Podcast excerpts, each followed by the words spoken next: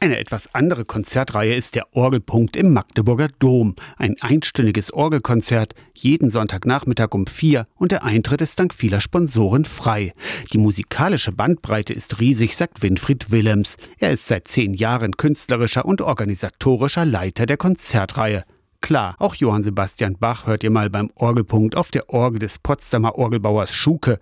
Aber wir haben das ganze Spektrum der Orgelmusik. Bach weniger, weil die Orgel ja eine große symphonische Orgel ist und dann kommt dann viel Musik des 19. und des 20. Jahrhunderts, französische Musik. Das Programm ist nicht nur etwas für Orgelfreaks, sagt Willems, sondern für Leute, die einfach mal neugierig sind, wie die Instrumente.